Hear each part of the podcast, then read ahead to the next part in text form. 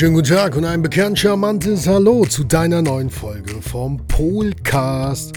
Heute geht es in dieser Folge darum, um die Angst vor Entscheidungen. Jeder kennt dieses Gefühl. Und ich habe dir in dieser Folge mitgebracht, nicht nur wie du die Angst verstehst, die ganzen Mechanismen dahinter, sondern natürlich auch sieben Tipps, wie du durch deine Angst in Zukunft bei wichtigen Entscheidungen durchgehen kannst. Hast du Lust drauf? Dann legen wir los. Vorab meine herzliche Bitte an dich, sollte dir dieses Format gefallen, dann sei das so gut, bewerte es, kommentiere es, like es, alles was man da machen kann, damit noch mehr Menschen kostenlos die Möglichkeit haben, dieses wertvolle Format auch wahrzunehmen.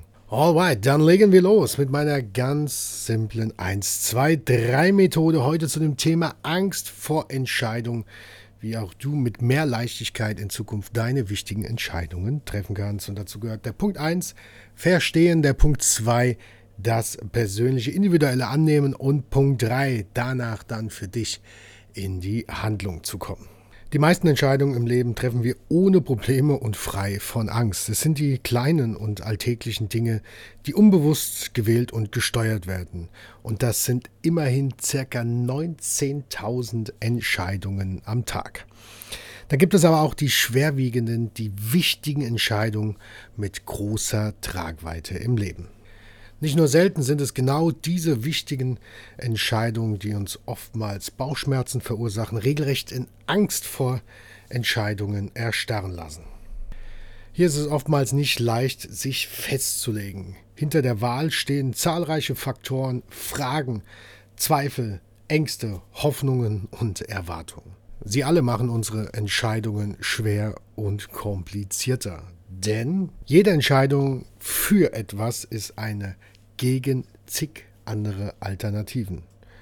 Manchmal sind damit sogar Wertekonflikte verbunden und die Folgen sind alles andere als gewiss oder führen zu großen Lebensveränderungen.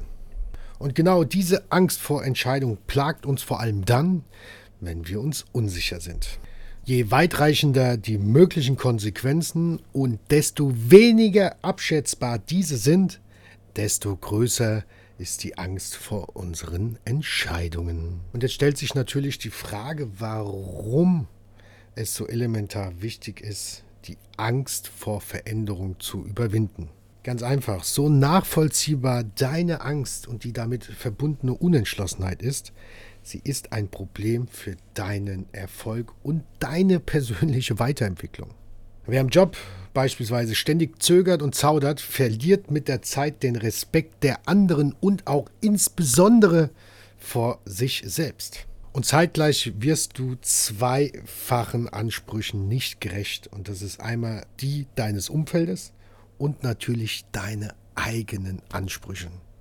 Und dahinter stecken natürlich deine individuellen Erfahrungen, Erlebnisse, eventuelle Traumata, die alle ausnahmslos auf deiner persönlichen Festplatte des Lebens gespeichert sind. Auch wenn du nicht direkt Zugriff darauf hast, sie sind alle, wirklich alle auf deiner Festplatte gespeichert.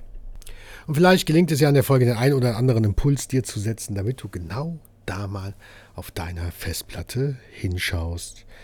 Doch wir machen erstmal weiter. Was bedeutet denn überhaupt die Angst vor Entscheidungen? Da habe ich die Definition hier mitgebracht. Also, das ist auf Englisch sogar die Decidophobie, wird die übersteigernde Angst vor Entscheidungen bezeichnet. Decidophobie führt zu Angstreaktionen, wenn eine Entscheidung ansteht. Und einer der häufigsten Gründe für deine Unentschlossenheit ist die Angst vor dem Scheitern.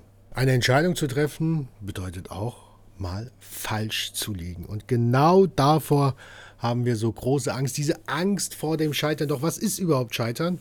Da möchte ich dir ein Zitat von einem lieben Freund von mir mitgeben, einem erfolgreichen Unternehmer, nämlich Thomas Nave.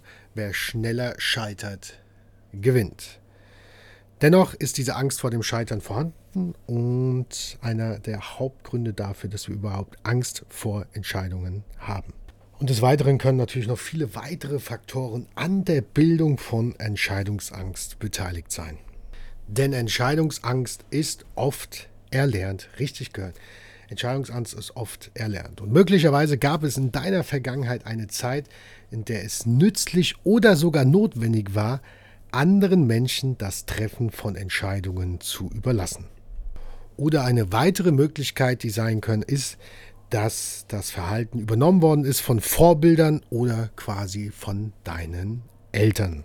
Und die Angst vor Entscheidungen baut selbstverständlich auf tieferen Ängsten auf, wie zum Beispiel der Angst vor Veränderung, die Ängste vor Fehlentscheidung oder Angst vor der Ablehnung. Und wenn man unter Entscheidungsangst leidet, werden natürlich Schwierigkeiten auftreten, Entscheidungen zu treffen, selbst wenn es sich um unwichtige alltägliche Entscheidungen handelt. Vielleicht kennst du das im Supermarkt, du möchtest dir was zu essen einkaufen, du weißt doch, was du einkaufen willst und auf einmal hast du verschiedene Möglichkeiten von deinen Speisen, von Anbietern etc. pp. Stehst auf einmal davor und dann fängst du an zu verwechseln die Wichtigkeit mit der Auswahlmöglichkeit. Und das kann sogar so weit gehen, dass du dich unsicher fühlst, ängstlich und sogar körperliche Symptome wie beispielsweise Herzrasen, Schwindeligkeit oder sogar Atembeschwerden erlebst, wenn du dich in einer Situation empfindest, in der du eine Entscheidung treffen musst. Machen wir weiter. Ich habe dir in dieser Folge noch mitgebracht psychologische und soziale Faktoren. Steigen wir ein mit den psychologischen Faktoren. Es gibt verschiedene Persönlichkeitsmerkmale, wie zum Beispiel Perfektionismus, Unsicherheit, die unsere Entscheidungsangst beeinflussen. Unter anderem haben wir da die kognitive Verzerrung, auf Englisch das Overthinking. Wer kennt es nicht? Overthinking bezeichnet nämlich die überdurchschnittliche und zu langes Nachdenken über Ängste und Sorgen. Dabei versinkst du in deiner eigenen oder in deinem eigenen Gedankenkarussell, das du nicht so leicht wieder stoppen kannst. Symptome dafür können sein, du machst dir ständig Sorgen, meist um Dinge, die du nicht kontrollieren, geschweige denn ändern kannst. Du machst dir oft Gedanken über die Vergangenheit, deine Fehler, deine peinlichen Momente. Deine Gedanken lassen dich nachts einfach nicht mehr einschlafen. Du denkst oft über das Gesagte oder Handlungen von anderen nach und interpretierst viel, viel zu viel rein. Du spielst vielleicht viel zu viele mögliche Szenarien durch. Gedanklich abzuschalten fällt dir schwer, selbst am Wochenende oder im Urlaub. Und dazu kann ich dir nur sagen, das kenne ich nur zu gut. Ja, und des Weiteren könnte dahinter stecken, die Angst vor Fehlern zu machen. Wer kennt sie nicht? Wir haben es ja quasi schon in der Schule, wird uns das indoktriniert, dass wir Angst vor Fehler haben sollen. Denn, wer kennt es nicht, aus dem Diktat heraus, du hast von 100 Punkten, hast du 96 richtig. Und anstatt das Positive hervorzuheben, wird uns immer nur mit einem roten Stift auf unsere Fehler gezeigt. Und Fehler sind schlecht und sind nicht gut. Und daher ist einer der meisten Faktoren, dass wir Angst vor diesen Fehlern haben. Und daraus abgeleitet können natürlich auch Versagensängste schon in der Kindheit entstehen, wenn Eltern oder Lehrer viel zu viel Wert auf diese guten Noten legen oder eine zu hohe Anforderung stellen. Denn dann passiert Folgendes, dass Anerkennung und Liebe an schulische Leistungen geknüpft werden, entwickelt sich genau aufgrund dessen diese Versagensangst. Und dasselbe haben wir nicht nur in unserer Kindheit, sondern auch im Studium oder im Beruf kann ein zu hoher Leistungsdruck genau das Gleiche auslösen. Schnell entsteht das Gefühl, nicht mehr mithalten zu können. Die Angst, Fehler zu machen, führt entweder zu Vermeidungsverhalten oder zum genauen Gegenteil. Perfektionismus, Versagensangst äußert sich dann in dem Versuch, alles perfekt machen zu wollen. Doch Vermeidung wie auch im Perfektionismus sind auf lange Sicht nicht gut für deine Psyche. Gehst du allen Situationen stetig aus dem Weg, verstärkt sich die Angst vom Versagen. Diese Angst vor schwierigen Situationen führt in eine Angstspirale und du ziehst dich immer weiter zurück. Ja, und die logische Schlussfolgerung daraus ist, wer immer perfekt sein will, nie seinen Ansprüchen und denen gefühlten Ansprüchen der anderen genügt, der brennt irgendwann aus. Der stärkste Motor brennt irgendwann aus oder ist hinüber, wenn er ständig nur im roten Bereich läuft. Kommen wir zum letzten Merkmal, dem Selbstwert. Menschen mit einem geringen Selbstwert lassen sich zu stark vom Außen beeinflussen. Es ist quasi nicht möglich, mit einem geringen Selbstwert eine wichtige Entscheidung für sich zu treffen. Denn wir sind abhängig von den Meinungen und Einflüssen anderer und machen uns somit viel, viel kleiner, als wir sind und trauen uns deswegen logischerweise nichts mehr bis gar nichts zu. Und ein gutes Beispiel hieraus aus der Praxis, was glaube ich jeder von euch schon mal erlebt hat, zumindest bei sich oder im Bekanntenkreis, ist die Partnerwahl. Denn Menschen mit einem geringen Selbstwert treffen die Entscheidung für einen Partner, weil sie meistens nicht alleine sein können und legen somit ihre eigene Messlatte ganz, ganz weit unten an. Menschen mit einem gesunden Selbstwert suchen keinen Partner, sondern wählen ihn quasi aus, nach den eigenen Werten, Wünschen und Bedürfnisse, um ihr Glück und ihre Liebe zu teilen und quasi damit zu verdoppeln. Und sie kennen ganz klar ihre roten Linien. Und wenn du jetzt anhand dieses Beispiels, ja, an diese Hand dieses einfachen Beispiels siehst, also wo kommt denn die gute bzw. die wichtige Entscheidung für dich hinaus? Also du merkst, wichtige immer von innen nach außen, so wie das in der Natur eben ist. Und wir gehören ja auch zu der Natur. Also nochmal kurz zusammengefasst, die Persönlichkeitsmerkmale. Unter anderem haben wir das Overthinking gerade gehabt, dann haben wir die Angst vor Fehlern gehabt, die Angst vor dem Scheitern und den Selbstwert, den verminderten, den geringen Selbstwert. So, damit schließen wir das Psychologische ab und gehen zu den sozialen Faktoren. Und da steigen wir direkt ein mit dem sogenannten Gruppenzwang. Kommt dir das bekannt vor? Der äh, Gruppenzwang. Hierhinter verbirgt sich die Urangst der gesellschaftlichen Ablehnung. Diese kommt noch aus der Steinzeit, weil, du kannst es dir logischerweise erklären, das Beispiel mit dem Säbelzahntiger, warst du alleine, waren die Chancen relativ gering, doch äh, in der Gruppe hattest du wesentlich höhere Chancen, gegen den Säbelzahntiger zu kämpfen, beziehungsweise dein Leben nicht zu verlieren. Und daher kommt das und daher dann auch oftmals der Gruppenzwang, die Angst vor dieser gesellschaftlichen Ablehnung. Deswegen tun wir dann Dinge, die wir eigentlich, wo unser Bauchgefühl schon dagegen ist, doch um dazuzugehören, tun wir dann diese Dinge. Und das macht sich beispielsweise auch auf der Arbeit bemerkbar, durch den Druck von Kollegen oder auch im privaten Bereich von Freunden den Druck zu bekommen, nicht seine eigene Meinung oder gar seine Entscheidung treffen zu können, denn ansonsten gehört man einfach nicht mehr zum Wolfsrudel. Ich denke, da kann sich auch jeder da draußen wiederfinden in so einer Situation, wie zum Beispiel damals bei mir, als ich mit dem Rauchen begangen habe wollte ich einfach dazu gehören. Das war auf einer Fußballfreizeit in Tschechien. Schwuppdiwupp, ich wollte dazugehören und habe das dann mitgeraucht, obwohl ich es gar nicht wollte. Und das gibt vielerlei äh, andere Beispiele noch. Und dann haben wir noch die kulturellen und familiären Erwartungen. Wer hat das in seinem Umfeld nicht schon mal gehört? Zum Beispiel, um erfolgreich zu sein, musst du studieren. Dein Partner muss mindestens den XY-Abschluss haben oder noch mindestens so und so viel Geld verdienen, damit er auch zu dir passt. Du musst gut in der Schule sein, damit aus dir was wird. Brav bist du nur, wenn du den Teller aufisst oder wenn einer wenn jemand ins Stadion geht, hier gerade bei uns in Frankfurt, muss man unbedingt Alkohol trinken. Bei uns Hessen wäre es dann eher der Äppler, den man unbedingt trinken muss. Oder auch in Verbindung mit dem Alkohol, kennst du vielleicht schon früher noch, eine richtig gute Party ist erst ab 1,19 Promille. Das heißt, keine Party ohne Alkohol. Und bei religiösen Erwartungen kann das Ganze noch viel tiefer gehen, möchte ich da aber jetzt nicht einsteigen in diese Thematik. Wichtig war es mir, dass du den Sinn dahinter verstehst, diese kulturellen und vor allem familiären Erwartungen. Da auch nochmal bitte Vorsicht. Das hat nichts damit zu tun, dass deine Eltern schlecht waren etc. pp, sondern sie haben zu dem Zeitpunkt mit ihrem Wissen das Beste für dich gewollt. Nur das Beste für dich wollen ist manchmal oft dann nicht das Beste für dich. Denn die einzige Person, die das bestimmen kann, bist ganz alleine du selbst. Kommen wir nun bei den sozialen Faktoren zum nächsten Punkt und zwar die Angst vor der negativen Beurteilung.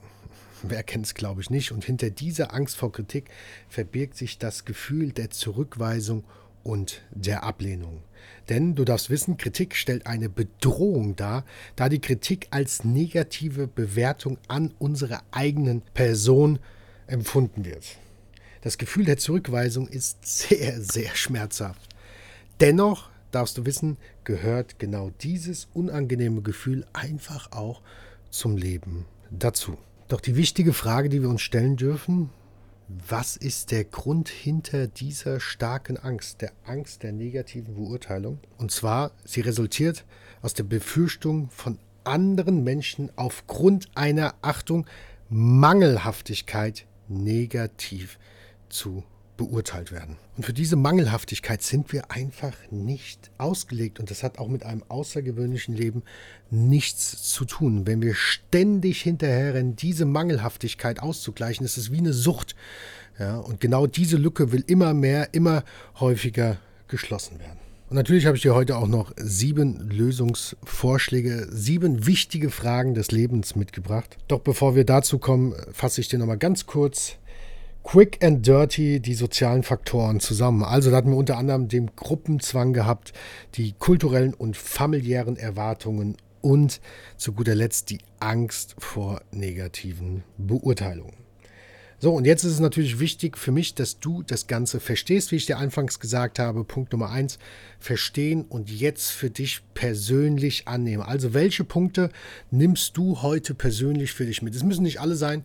Mich freut es, wenn es schon ein einziger Punkt ist, den du persönlich für dich annehmen kannst. Denn nur was wir verstehen, wahrnehmen, annehmen, können wir dann auch für uns in die Handlung kommen. Genau für diese Handlung habe ich dir sieben Schritte mitgebracht. Und gegen erste Unentschlossenheit und Zögern hilft es, den eigenen Anspruch auch mal zu senken. Du musst nicht jedes Mal eine perfekte Entscheidung treffen. Darum geht es überhaupt nicht. Gut und durchdachte Entscheidungen reichen völlig aus. Step by Step. Und insbesondere, wenn sich die gewählte Option für dich, für dich gut anfühlt.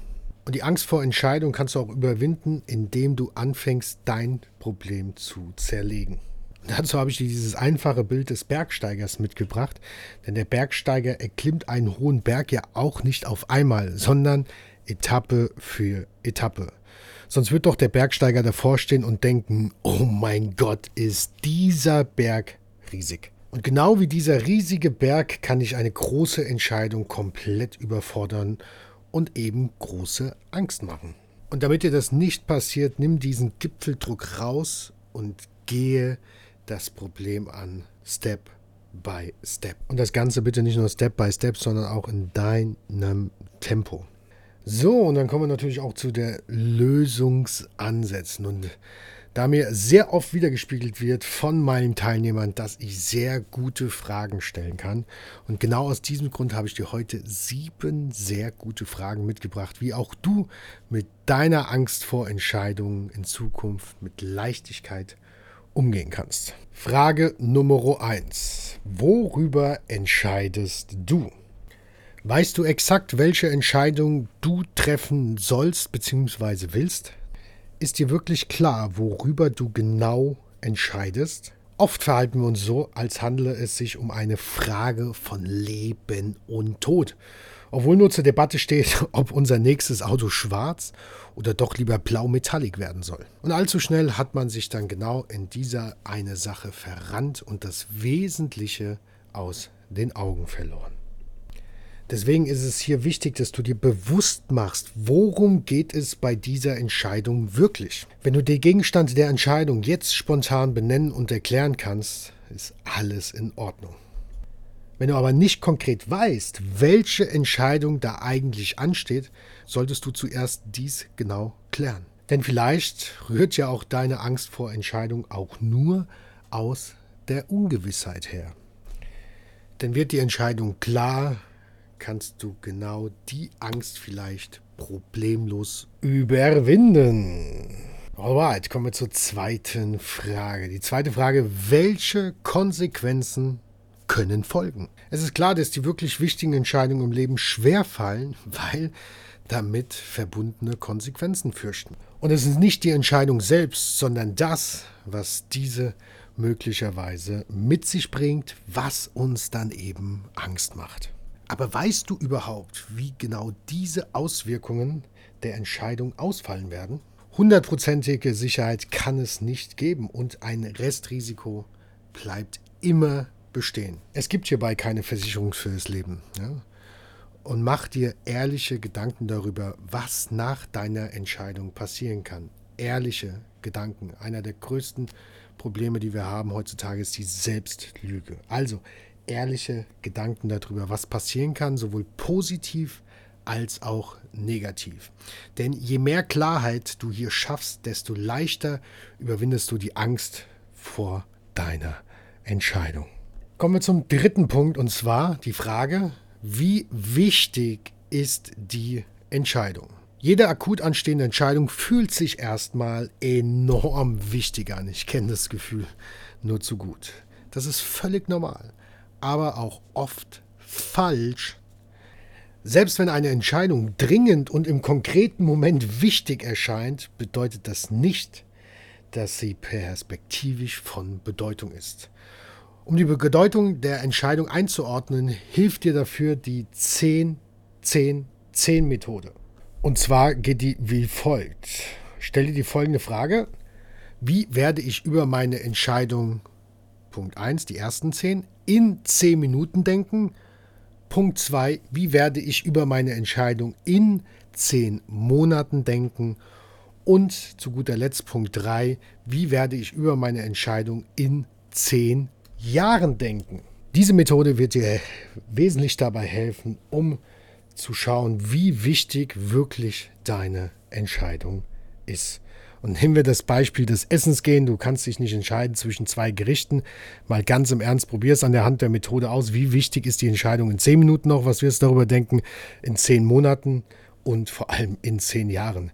Ich hoffe, du hast daraus dein humorvolles Beispiel gesehen. Und so kannst du das mit deinen wichtigen Fragen des Lebens machen. Sehr gut, dann machen wir mit der vierten Frage weiter. Frage Nummer vier. Wofür entscheidest du dich. Weißt du, wofür du dich entscheiden kannst? Kennst du wirklich alle verfügbaren Optionen und Wahlmöglichkeiten? Denn wichtig hierbei ist, wer die Auswahl kennt, kann auch in der Regel nicht nur besser entscheiden, sondern die Optionen auch wesentlich besser bewerten. Und die Informationssuche und die gründliche Analyse senkt dann natürlich auch die Entscheidungsangst. Damit fühlst du dich automatisch sicherer in deiner Wahl und das ungute Gefühl, verschwindet und du kannst dich damit überzeugend entscheiden. Kommen wir nun zur Frage 5 und das ist das Pendant quasi zur Frage 4, nämlich wogegen entscheidest du dich? Und wenn du dir schon mal darüber Gedanken machst, darüber sinnierst, wofür du dich entscheidest oder entscheiden wirst, solltest du dich natürlich auch mit den anderen Optionen befassen. In dem Fall gegen oder wogegen entscheidest du dich. Und gar nicht so selten sind es genau hier die Verlustängste, die uns dabei blockieren. Doch wenn du dann dagegen wahrnimmst, dass der Verlust gar nicht so ein großer Verlust ist, wie angenommen, und du damit dann gar nichts Wichtiges verpasst, reduziert sich natürlich dann automatisch auch noch deine unnötige Angst. Mit der Frage 5, mit dem Wort Angst schließen wir ab und deswegen frage ich dich dann mit der Frage Nummer 6, wovor hast du denn überhaupt Angst bei dieser Entscheidung? Hinterfrage dich bitte genau, was dir so Angst macht bei dieser Entscheidung. Hast du zum Beispiel Angst vor finanziellen Verlusten? Hast du Angst, Kollegen, Familienmitglieder oder Freunde zu enttäuschen? Und oft spielt natürlich die Angst vor den sozialen Folgen eine elementare Rolle. Niemand möchte als Verlierer gelten und die Reaktion des Umfelds erleben. Je genauer du deine eigene Angst vor dieser Entscheidung identifizieren kannst, desto leichter kannst du dich deiner Angst stellen. Kommen wir zur, sieb zur siebten wertvollen Frage, nämlich was passiert, wenn du dich nicht entscheidest, beziehungsweise wenn du keine Entscheidung triffst. Ja, und bei dieser Frage, die mir so elementar wichtig ist, weil ich einfach damit auch gesehen habe, wie viele Menschen sogar genau dadurch ihr Leben verloren haben. Und Unentschlossenheit ist etwas anderes als eine bewusste Nichtwahl. Achtung nochmal, Unentschlossenheit ist etwas anderes wie eine bewusste Nichtwahl. Deshalb kommt diese Frage zum Schluss. Die habe ich mir zum Schluss aufgehoben. Was würde denn passieren, wenn du nicht wählst? Bereits wenn du daraus hin eine Antwort findest, kann dir die, die Entscheidung erleichtern und vor allem auch die Angst nehmen. Und dazu gehört natürlich dann auch die Frage, ändert sich überhaupt etwas, wenn du selbst keine Entscheidung triffst? In vielen Fällen übernimmt dann das einfach jemand anderes, deine Eltern, Kollegen, wie auch immer. Und die Konsequenzen für dich bleiben aber möglicherweise gleich. Oder haben sie dann, wenn andere Menschen für dich eine Entscheidung treffen, gerade bei deinen wichtigen Entscheidungen, weitreichende negative Konsequenzen?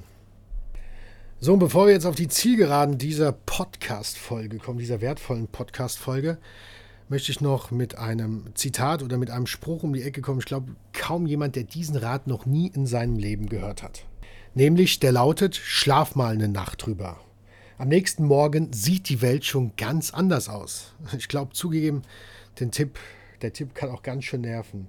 Da hofft man sich die mentale Unterstützung um Rat von Freunden und bekommt dann eine Schlaftablette. Na, danke für die Hilfe. Und das habe ich mir früher auch gedacht. Oder nur Verlierer, das hat sich dann daraus resultiert. Nur Verlierer schlafen noch mal eine Nacht drüber. Ne? Immer höher, schneller, weiter, Perfektionismus. Doch Achtung, tatsächlich tun wir hier dieser Empfehlung absolutes Unrecht. Das habe ich selbst miterlebt. Ja, es mag zwar eine Floskel sein, ja, schlaf nochmal eine Nacht drüber oder morgen sieht die Welt ganz anders aus. Aber Achtung, sie stimmt zu 119 Prozent. Denn im Schlaf lernt unser Gehirn nicht nur, sondern es verarbeitet auch eine ganze Menge an Informationen und bringt quasi dann auch noch den ganzen Müll raus, den du nicht brauchst. Und das Wichtige ist vor allem, hat nachts dein Gehirn keinen Druck. Und genau diese Ruhe brauchen wir für gute Entscheidungen, denn der Stress hinter den Gedanken, ich muss jetzt sofort eine Antwort finden, zum Beispiel, bewirkt in genauer Regelmäßigkeit genau das Gegenteil, nämlich Blackout oder Stillstand im Kopf. Denn wie bereits erwähnt, die besten Ideen und Lösungen fallen uns umso öfter ein, wenn wir gerade nichts zu tun haben oder nichts denken oder eben beim Schlafen. Der sogenannte Default Mode heißt dieser Zustand unter den Wissenschaftlern. Gemeint ist der Leerlauf unseres Gehirns, in dem Gelerntes und Erlebtes besonders gut verarbeitet und neu verknüpft werden kann. Die perfekte Voraussetzung, um Lösungen zu einem Entscheidungsdilemma auf dem Silbertablett präsentiert zu bekommen. Wichtig ist, wir haben Anspannung und Entspannung. Und die Lösung liegt in der Entspannung. Deswegen wünsche ich mir in deiner Zukunft wesentlich mehr Leichtigkeit. Und nicht vergessen, was mir sehr geholfen hat, um Leichtigkeit in Entscheidungen zu bringen, ist, eine Entscheidung für mich ist keine Entscheidung gegen jemand anderen. Nochmal, eine Entscheidung für mich ist keine Entscheidung gegen jemand anderen. Wow, und somit sind wir auch schon wieder am Ende angelangt. Schon wieder über eine halbe Stunde durfte ich mit dir verbringen. Vielen, vielen Dank für deine wertvolle Zeit und ich bin mir sicher, du konntest den einen oder anderen wertvollen Impuls mitnehmen. Und deswegen habe ich genau jetzt auch noch ein Dankeschön an dich. Ich habe ein Geschenk mitgebracht. Und zwar wird es noch dieses Jahr einen Tag geben, nämlich der Entscheidungskompass Workshop am 16. Dezember hier in Frankfurt am Main, beziehungsweise in der Nähe von Frankfurt am Main. Und jetzt kommt das Geschenk. Dieser Workshop geht von 10 bis 17 Uhr. Alle weiteren Informationen findest du im Link. Und ich lade dich jetzt persönlich gratis dazu ein.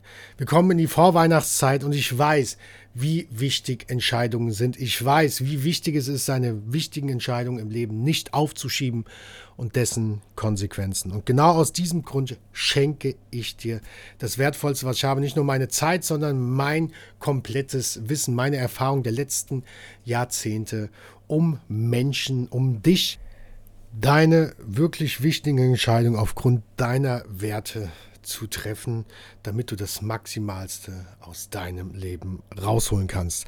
Also jetzt schnell sein, denn die Tickets sind natürlich aufgrund der Räumlichkeiten stark begrenzt und dann freue ich mich schon, dich persönlich am 16.12.